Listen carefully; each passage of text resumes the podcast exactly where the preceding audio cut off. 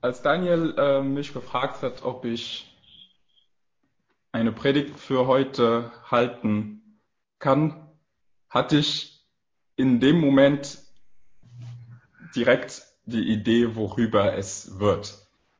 Und ähm, deswegen lasst uns starten mit Matthäus 15, Vers 1 bis Vers 20. Ich werde es vorlesen aus der NLB Neues Leben.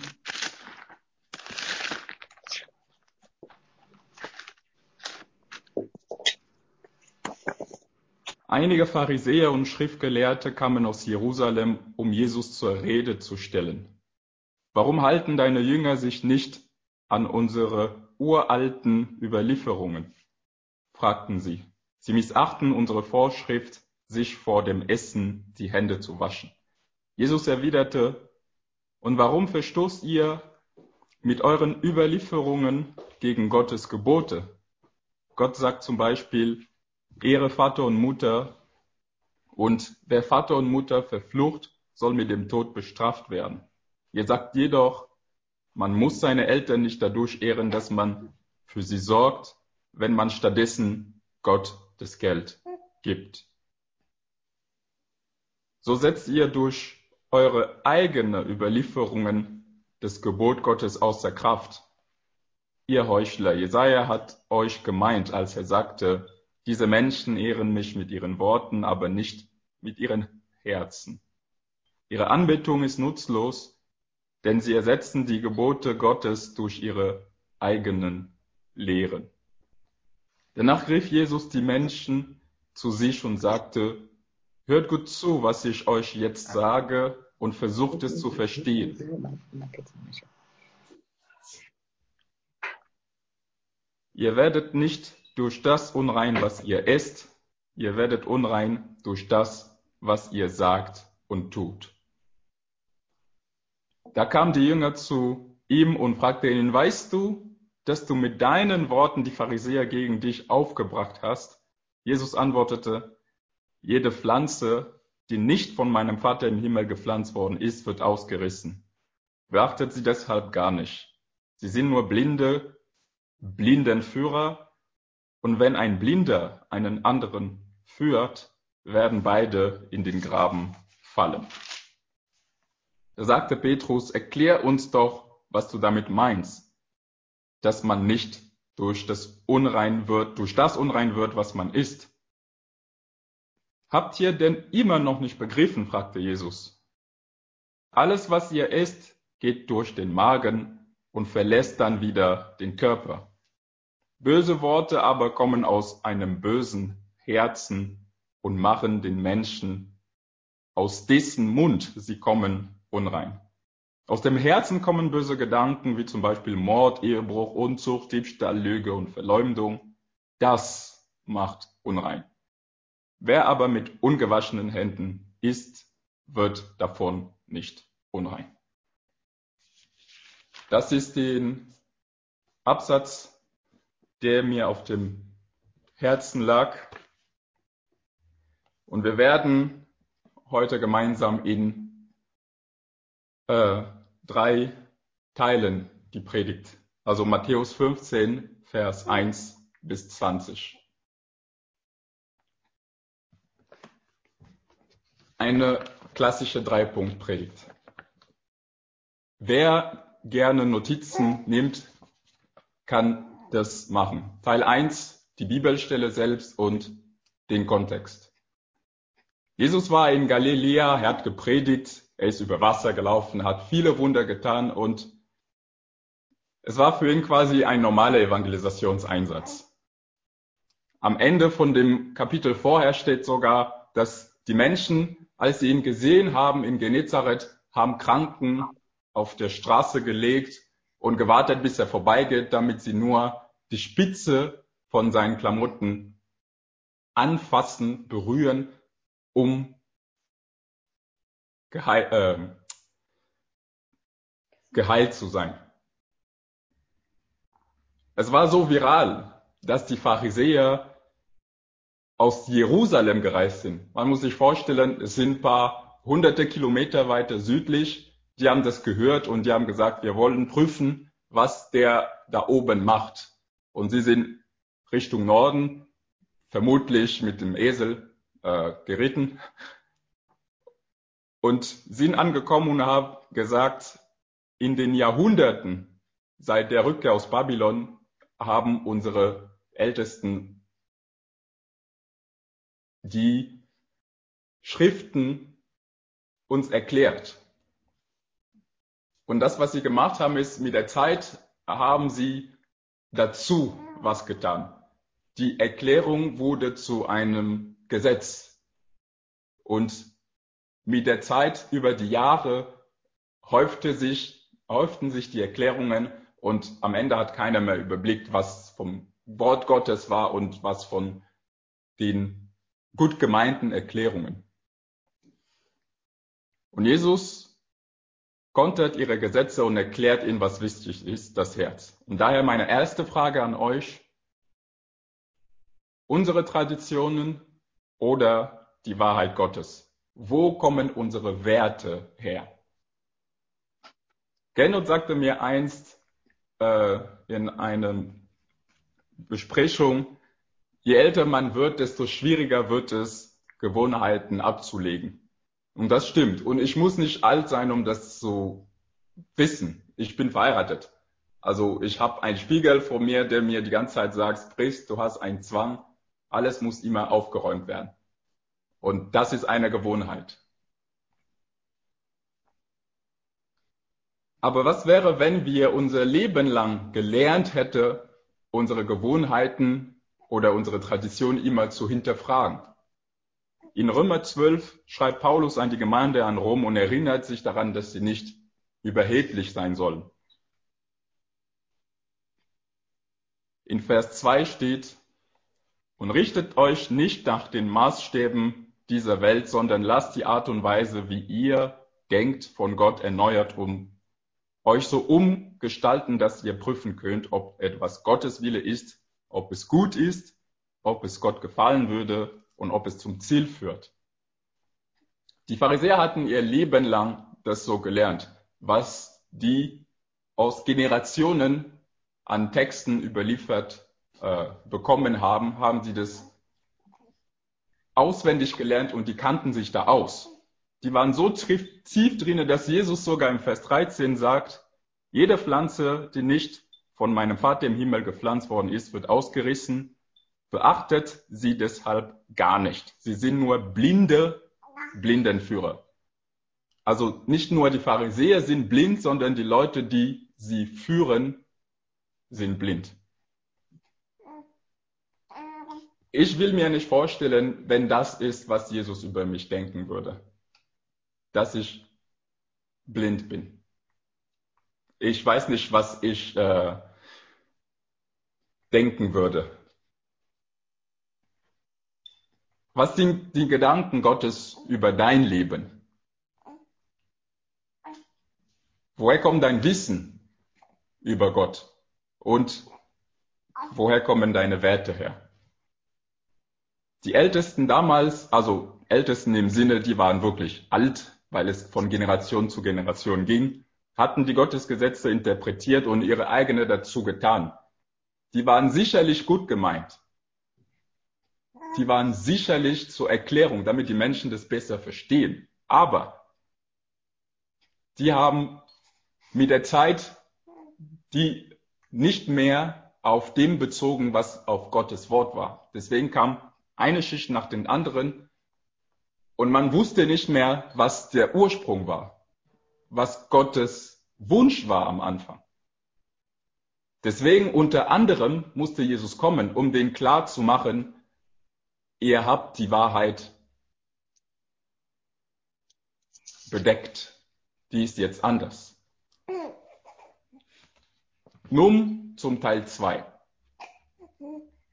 Wir haben die Bibelstelle und den Kontext gesehen. Und dann sagst du, Brice, ich verstehe das, was du meinst, aber das Problem habe ich nicht. Oder du sagst, Brice, deine Bibelstunde war langweilig, ich habe nichts kapiert.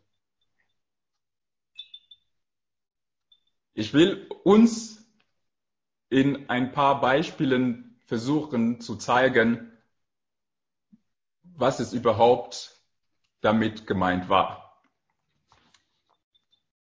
Deswegen versuchen wir mit den falschen Vorstellungen das zu erläutern. Beispiel 1. Wie Beziehung auszusehen hat. Vielleicht bist du in einer Familie aufgewachsen, wo die Mutter zu Hause geblieben ist und sich um die Kinder gekümmert hat. Und du bist damit aufgewachsen, das ist so wie eine Beziehung oder so wie eine Familie auszusehen hat. Oder du hast gesehen, wie deine Eltern miteinander umgegangen sind. Du hast es für dich bewertet als nicht gut oder als gut. Und so interpretierst du dann gleich Epheser 5 mit der Mann liebe seine Frau und die Frau ehrt seinen Mann.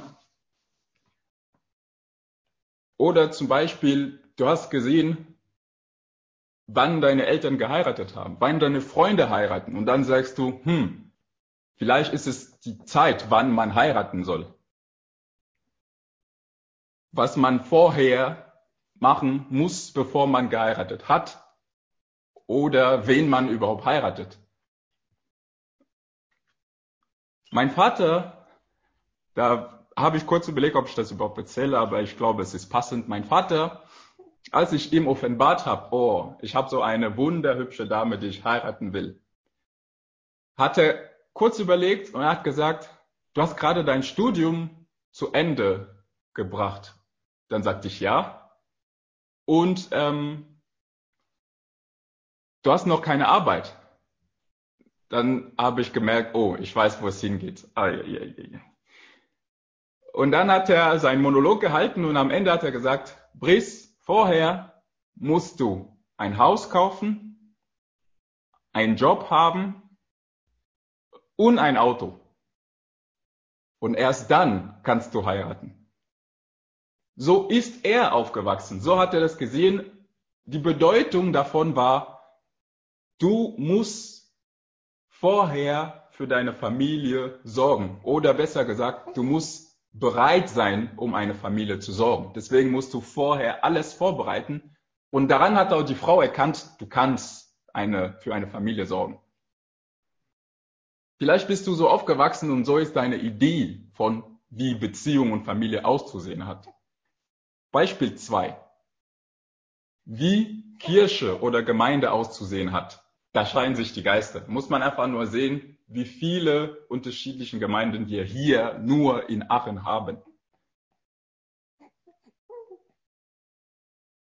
Ich bin in einer katholischen Kirche aufgewachsen und meine Erinnerung davon als Kind waren richtig grausam.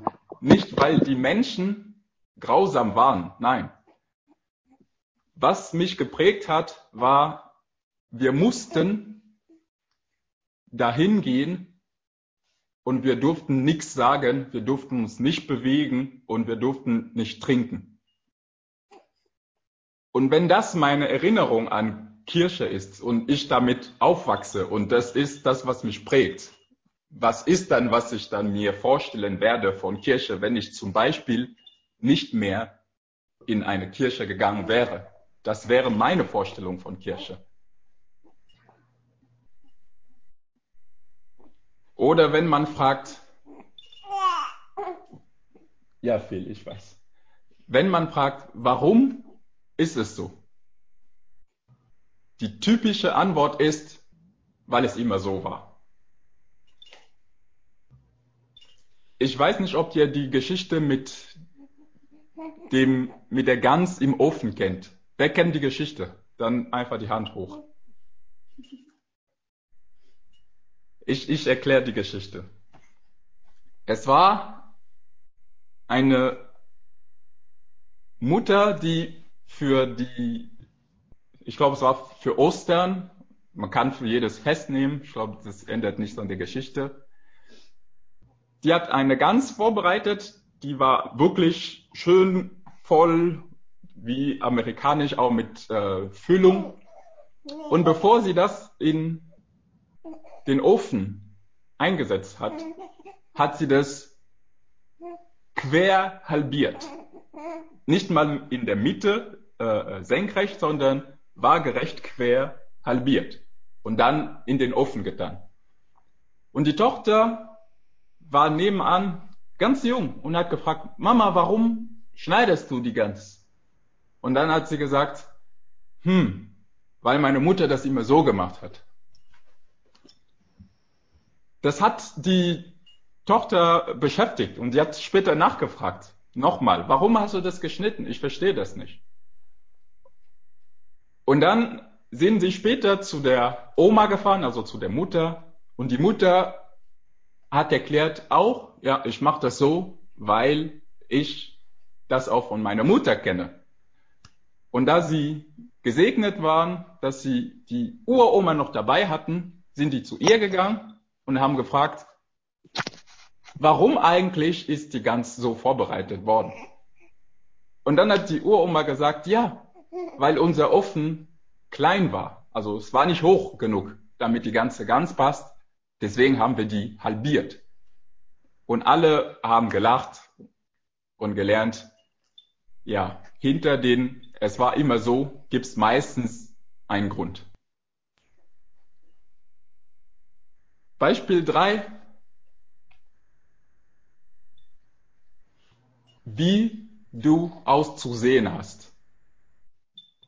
Du bist vielleicht aufgewachsen in einer Gesellschaft, wo es hieß, die, die schön sind, sind die, die blonde Haare haben, blaue Augen, Medizin studiert haben und in Aachen wohnen.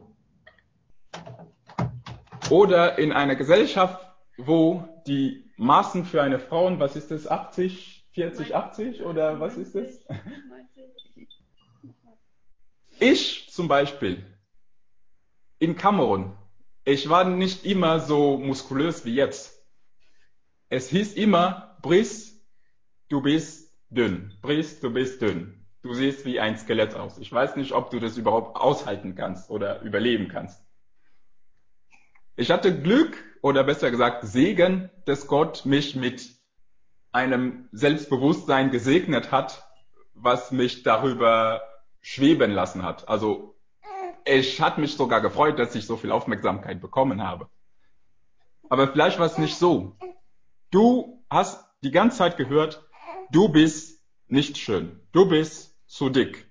Du bist zu kurz. Du bist zu blond. Und so bist du aufgewachsen. Und das ist deine Prägung von das, was schön ist, sieht so aus. Oder Beispiel 4, das liebe ich, wie Erfolg auszusehen hat. Als ich hier in Deutschland war, nachdem ich den Kulturschock überwunden habe, habe ich ein paar Sachen mit der Zeit besser verstanden. Und mit der Diskussion mit den ja, allermeisten Studenten, die, äh, die mit mir äh, unterwegs waren, habe ich so rausgekitzelt, okay, das Ziel, der Erfolg im Leben ist dadurch gekennzeichnet, dass du einen Job hast, ein Haus hat, so wie mein Papa das auch wollte, und ein Auto. Dann dachte ich mir, ha, wir sind doch nicht so unterschiedlich äh, in Kamerun und hier in Deutschland. Wenn das ist, was Gott für mich vorbereitet hätte, dann hätte ich gesagt, ich habe einen richtig langweiligen Gott. Aber wenn es das ist, was du dein Leben lang gehört hast, überliefert von Generation zu Generation, dass das ist das Ziel, was du hast, das ist genau das, was du tun musst, das prägt. Und hier nochmal meine Frage, die ich anfangs gestellt habe. Tradition oder Wahrheit Gottes? Woher kommt dein Wissen über Gott und woher kommen deine Werte? Mit dieser Erfahrung setzen wir unbewusst unsere eigenen Schichten auf dem Wort Gottes. Und wir packen das oben drauf und noch eine und noch eine mit der nächsten Erfahrung, gut oder schlecht. Wir packen noch eine und manchmal deckt es sich gar nicht mit dem Wort Gottes. Wissen wir das? Frage an dich. Neben den falschen Vorstellungen, die wir haben, die uns prägen, nutzen wir das, um zu verurteilen. Weil wir unsere Konstrukte haben von so, wie es sein soll, was vielleicht nicht mal das ist, was Gott will, nutzen wir die, um andere zu verurteilen. Jesus sagt zu den Pharisäern im Vers 7 äh, bis 9, ihr Heuchler, auf euch trifft genau zu, was Jesaja gesagt hat. Dieses Volk ehrt mich mit den Lippen, aber sein Herz ist weit von mir fort. Der Dienst an mir ist ohne Wert, denn sie lehren, was Menschen erdachten. Wir kommen in diese Situation der Heuchelei, wenn wir anfangen, aus dem, was wir gelernt haben, aus unserer eigenen Erfahrung, aus unseren gut gemeinten Ratschlägen, die sich gar nicht mit dem Wort Gottes decken, wenn wir damit anfangen, mit dem zu leben, als wäre es Wahrheit und sogar den anderen Menschen das beizubringen. Eine Möglichkeit, das zu erkennen, ist einfach. Es ist die einfachste Möglichkeit. Wenn du merkst, es geht nur um das Äußerliche und nicht um das Herz, dann weißt du, es könnte was nicht richtig sein. Das soll ein Hinweis sein. Wir als Menschen haben wir, haben den, nicht den Blick in das Herz, so wie Jesus das hat. Und das, was wir machen können, ist mit unseren Mustern, die wir haben und unseren überlieferten Denkweisen, das Äußerliche zu betrachten, weil wir keine Zeit investieren in Menschen kennen, zu wissen, was wirklich in seinem Herz ist und mit dem Wort Gottes da reinzusprechen. Wir urteilen über die Menschen. Ich habe drei Fälle mitgebracht. Drei. Fall A. Sie hat ein Kind, Sie ist nicht verheiratet. Meine Schlussfolgerung, sie muss gesündigt haben irgendwann. Fall 2. Er hat Tattoos, zerrichtene Jeans. Meine Erfahrung mit solchen Leuten, es ist, man kann dir nicht trauen. Muss ein verlorener Sünder sein. Fall 3. Er ist nicht jeden Sonntag in der Gemeinde. Schlussfolgerung, er muss Gott nicht ernst nehmen. Seht ihr das Muster? Das deutet darauf hin, dass wir die Menschen einfach nicht kennen. Fall A. Wenn wir die Frau gekannt hätten, hätten wir Folgendes gewusst. Die Frau war vorher gar keine Christin durch die Umkehr zu Jesus hat sie alles verloren. Ihre Familie, ihr Mann hat sie verlassen, ihre Familie hat sie aus dem, aus der Gesellschaft verjagt. Sie musste fliehen mit den Kindern.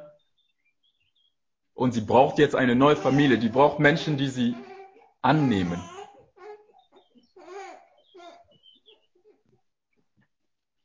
B.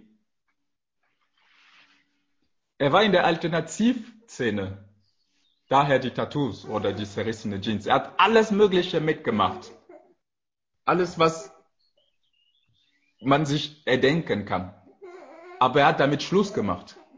Er will jetzt ein neues Leben anfangen. Und er sucht Freunde, er sucht Geschwister, er sucht Leute, die mit ihm unterwegs sind, sein können, um ihn beizubringen, wie man sich an Jesus krallt, so dass man nicht zurück in den alten Gewohnheiten fällt.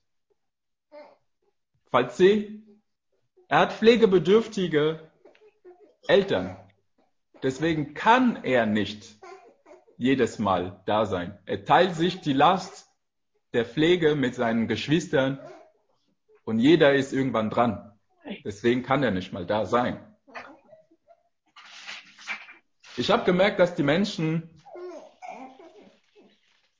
in der Gemeinde, die ich auf Anhieb für gute Christen halte, sind meistens die, die meine Checkliste erfüllen. Ja, genau das. Eine Checkliste. Wie soll ein Christ aussehen?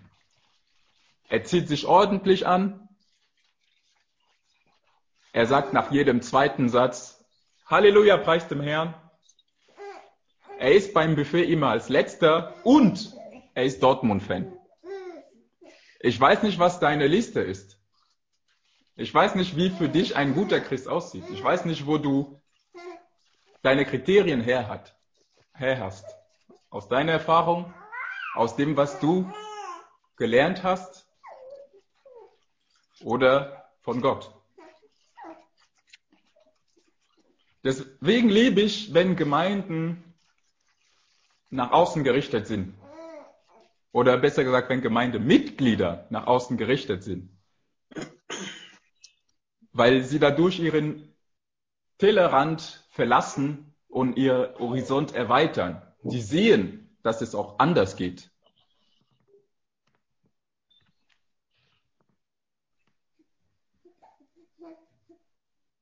Sie lernen, was Paulus in Römer 12 sagte, dass sie nicht überheblich sein können und viel von sich selbst denken, dass sie die Wahrheit kennen und die Richtigkeit haben und das nutzen, um das, um anderen das abzusprechen. Weil es nicht in dem Schema passt, was sie sich vorstellen, weil es nicht in dem Schema passt, was sie kennen. Eine gute ist einfach, und das wünsche ich jedem. Wenn du das noch nie gemacht hast, bitte mach es nur einmal und dann wirst du sehen, dass Gott wirklich, wirklich jeden liebt. Mach nur bei einer Evangelisation mit. Da wirst du sehen, dass vieles nicht in deine Checkliste passt, aber Gott trotzdem diese Menschen liebt. Besuch einfach eine andere Gemeinde. Wir haben in Aachen hier genug. Pastor Asien, Pastor äh, äh, Otis, Pastor Na, wie auch immer. Und jetzt ist sogar die beste Zeit. Du kannst online gehen und dir alle möglichen Sachen anschauen, ohne dahin gehen zu müssen. Also du bist heute bei Zoom und dann später schaltest du, okay, was hat Church of the Highland gemacht? Was hat äh, äh, äh FCG München gemacht? Was hat FCG Darmstadt gemacht? Also da war ich, deswegen äh, nenne ich die. Wir haben auch in unserer Gemeinde so eine gute Möglichkeit, außerordentlich gut. Und ich will bitte, dass ihr das zumindest einmal macht. Das nennt man Manna-Frühstück. Ich war einmal da aber nicht bewusst, sondern ich war mit Putzen fertig. Oh, apropos Putzen, Anna, wann geht's weiter? später. Ähm, ich war mit dem Putzen fertig und dann habe ich Leute gesehen und dann saß ich da oben äh, äh, und die sind reingekommen, ich saß da und dann haben wir uns unterhalten. Und einer hat mir auch seine Geschichte dabei erzählt und ich dachte mir, wenn ich ihn auf der Straße gesehen hätte, ich weiß nicht, ob ich überhaupt mit ihm geredet hätte. Aber es war so ein gutes Gespräch, wo ich mir dachte, es ist gut, dass, mir, dass, dass er mir ein Stück von seinem Herzen offenbart hat. So habe ich meine Vorurteile oder meine Erfahrungen ein Stück weit reprogrammiert. Richtung ins Richtige.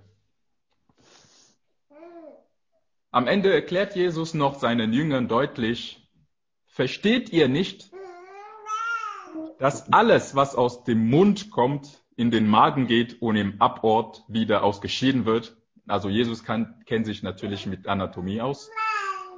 Doch was aus dem Mund herauskommt, kommt aus dem Herzen. Das macht den Menschen unrein. Denn aus dem Herzen des Menschen kommen die bösen Gedanken mit allen Arten von Mord, Ehebruch, sexuelle Unmoral, Diebstahl, Falschaussagen, Verleumdung, das ist es, was den Menschen vor Gott unrein macht. Aber wenn wir mit ungewaschenen Händen essen, werden wir nicht dadurch unrein. Und da können wir unsere ganze Vorurteile an der Stelle von Hände waschen packen. Wir sind in der Zeit von Corona-Krise, deswegen wünsche ich euch allen, dass ihr bitte die Hände wascht. So vermindert ihr das Risiko oder besser gesagt die Menge an Virus, die ihr überträgt an den Händen. Aber das Händewaschen ist nicht das, was euch reinmacht. Und das ist, wo der Knackpunkt liegt. Wir haben gute Gewohnheit, wie Daniel das gesagt hat. Wir haben gute Traditionen. Aber die sollen nicht die Wahrheit ersetzen. Und jetzt nun zum Teil 3. Und jetzt fragst du, Briest, die Vorurteile kann ich gut sehen. Ja, ich kann das auch vor früh erkennen. Aber woher weiß ich, was in meinem Herz ist? Woher weiß ich, was die Motivation ist? Wo ich dich jetzt gehört habe, bin ich zweifel ein bisschen an meine Traditionen, was ich von meinen Großeltern gelernt habe.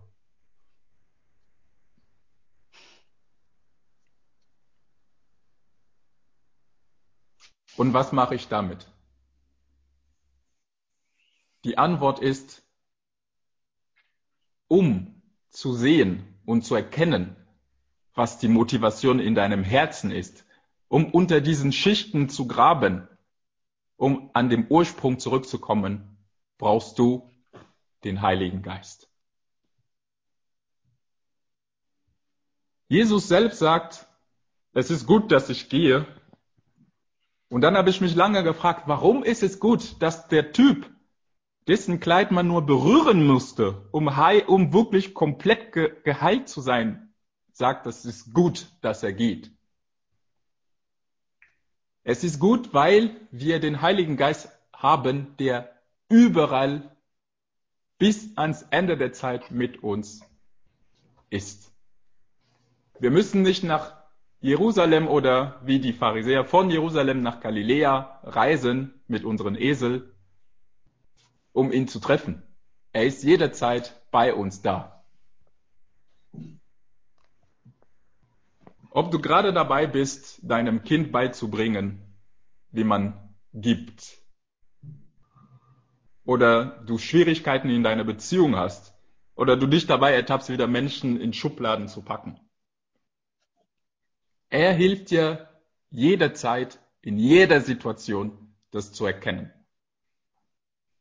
Er setzt dich frei von deinen Traditionen, die nicht gut sind, die die Stelle von dem Wort Gottes eingenommen haben.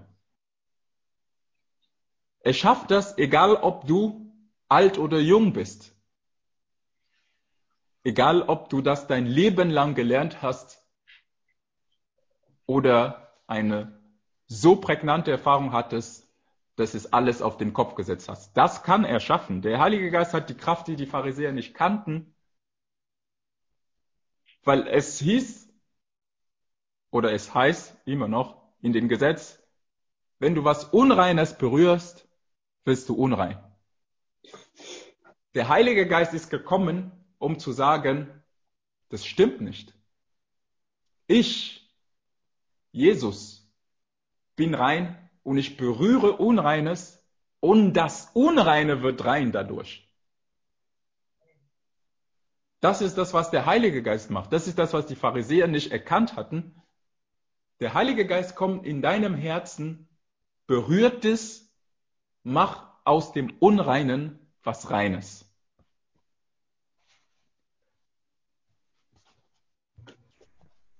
Jesus hatte Kranke berührt.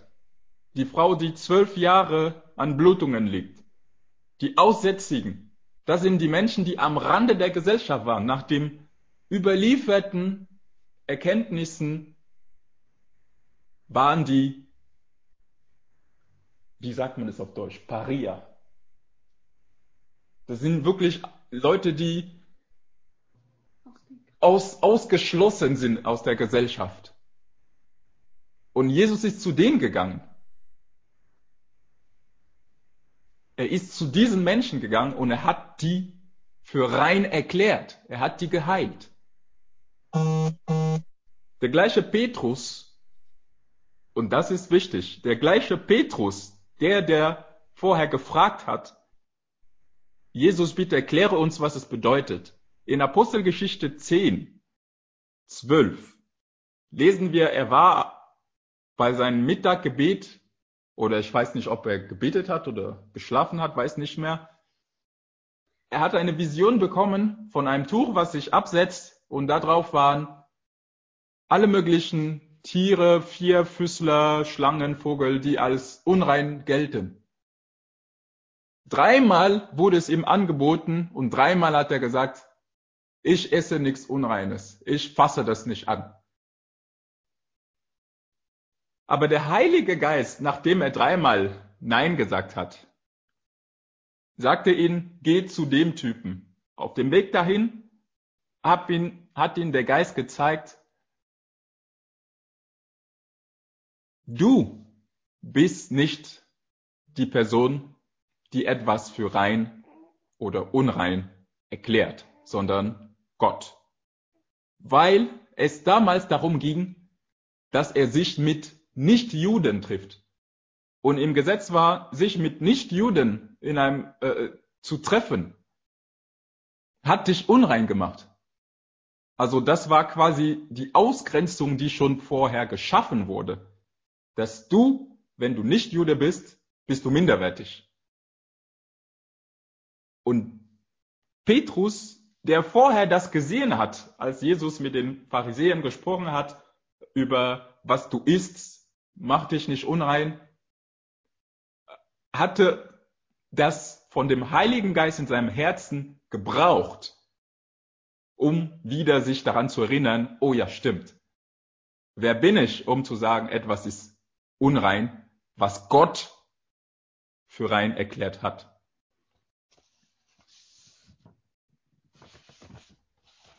Der Heilige Geist hat diese Macht und diese Kraft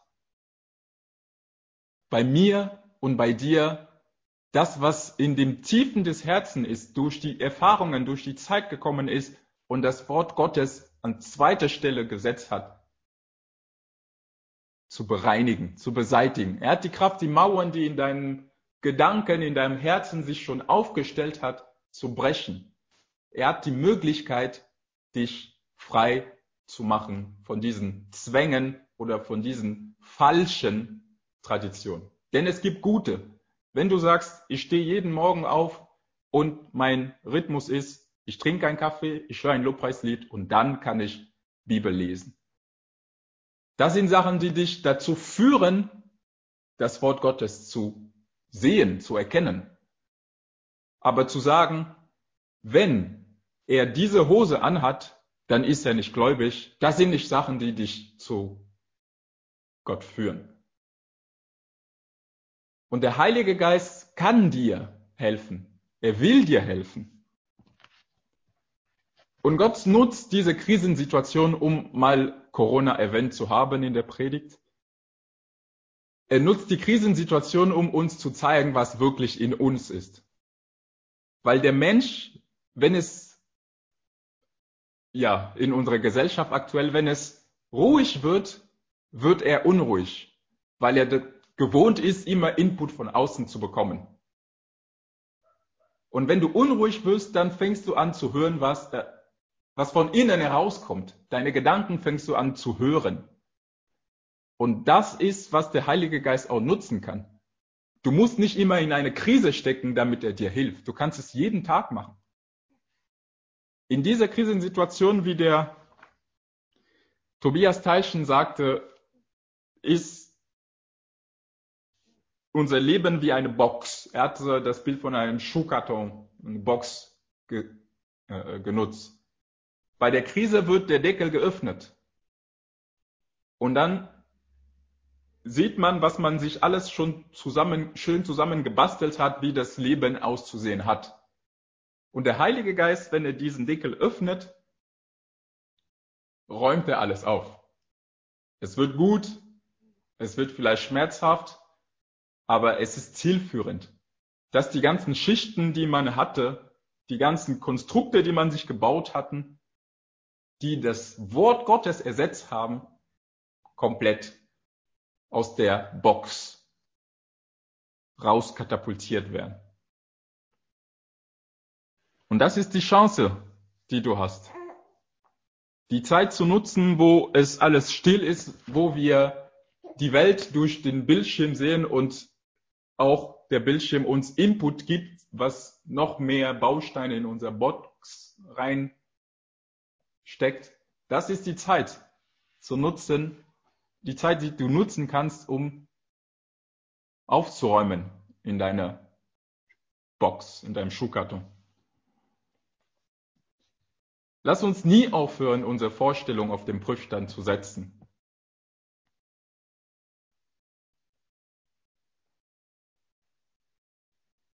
Und nochmal meine Frage, die ich anfangs gestellt hatte. Tradition oder Wahrheit Gottes? Woher kommt dein Wissen über Gott? Und woher kommen deine Werte?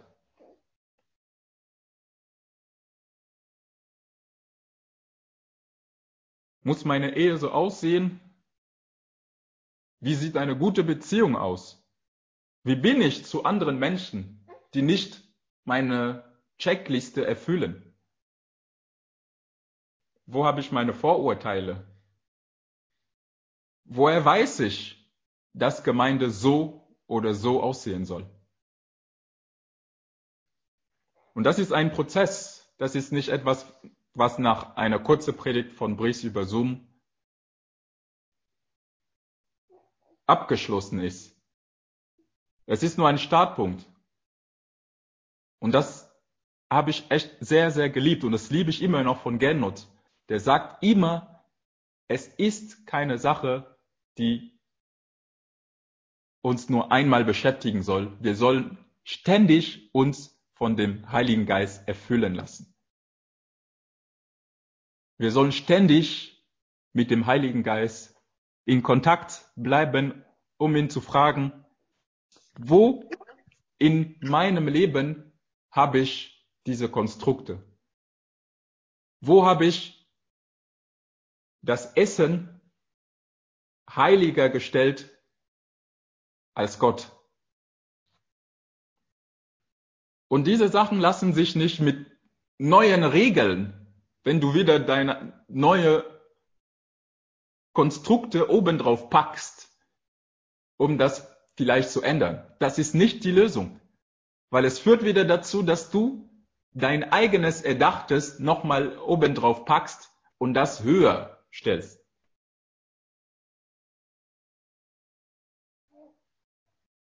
Wenn ich meine Augen zumache, dann sündige ich nicht mehr. Vielleicht. Aber du kannst nicht mit geschlossenen Augen durch die Welt gehen. Lass dich eher vom Heiligen Geist, ein Prozess, was von ihnen herauskommt, weil aus dem, was ihnen ist, sind wir rein oder nicht. Das ist ein Prozess, was von innen herauskommen soll. Du bist ein Kind Gottes. Du bist kein Produkt aus Erfahrung und Tradition oder Glück. Dein, deine Geschichte ist nicht begrenzt durch deine Erfahrungen. Wenn der König der Könige, Jesus, am Kreuz für dich gestorben ist, dann sagt er dadurch, du bist wertvoll. So wertvoll, dass ich für dich sterbe. Der Gott, der nur einen Sohn hatte, schickt ihn zum Tode für dich. Wie viel, wie, wie groß ist das? Wie unglaublich ist es? Du bist so wertvoll, dass er für dich stirbt. Es lohnt sich, eine Verbindung zu ihm aufzubauen, die mehr als nur oberflächlich ist, die lebensverändert ist, die dein Schuhkarton aufräumt. Durch Jesus bist du zu Priester und König berufen. Licht und Salz für diese Erde. Das heißt, du hast eine Vorbildfunktion. Und er gibt dir alles, was du brauchst, um diese Vorbildfunktion zu erfüllen. Du bist ein Kind Gottes, du, du kannst die Wahrheiten, die er für dein Leben, die Verheißungen, die er für dein Leben hat, nutzen, um dein Leben umzukrempeln. damit du auch diese Wahrheit in deinem Leben sehen kannst. Der Heilige Geist hat die Kraft, Traditionen, Erfahrungen, Konstrukte zu brechen, die das Wort Gottes im Schatten stehen. Die Vergangenheit ist vergangen.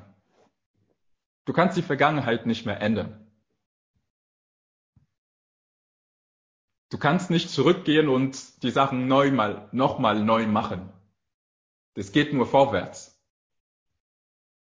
Aber es ist ein Vorwärts mit Perspektive. Es ist ein Vorwärts mit Gott, weil er kann das alles in deinem Herzen aufräumen. Er kann dir neue Hoffnung geben. Er kann dir sagen, ich glaube an dich. Du kommst von dem Punkt, ich bringe dich aber dahin. Das ist die Kraft des Heiligen Geistes, die die Pharisäer nicht kannten. Und es steht dir zur Verfügung.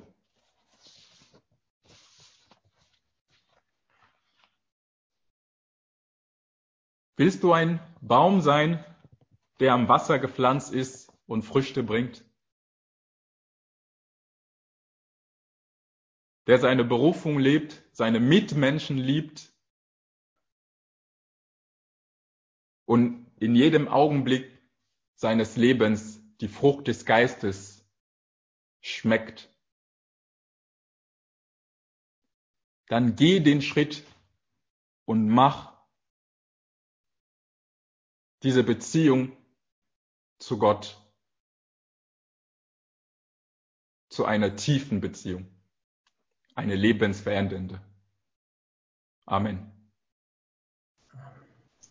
Amen. Amen. Amen. Amen. Magst du noch mit uns beten? Amen. Amen. Vater, ich danke dir, dass du uns nicht allein lässt, du uns nicht einfach von oben herab zuschaust und sagst, die sind auf sich gestellt, sondern dass du sagst, ich bin mitten unter euch. Ich will bei euch sein. Ich will nah an euch sein. Und ich bete, Vater, dass du mir, dass du uns das jeden Tag aufs Neue zeigst. Dass wir wissen in unserem Kopf, in unserem Herz, dass wir das spüren, dass du bei uns bist und dass du Gutes für uns willst. Und ich segne jeden Einzelnen mit deiner Gegenwart, dass sie spürbar täglich bei uns ist. Amen. Amen. Amen. Amen. Amen.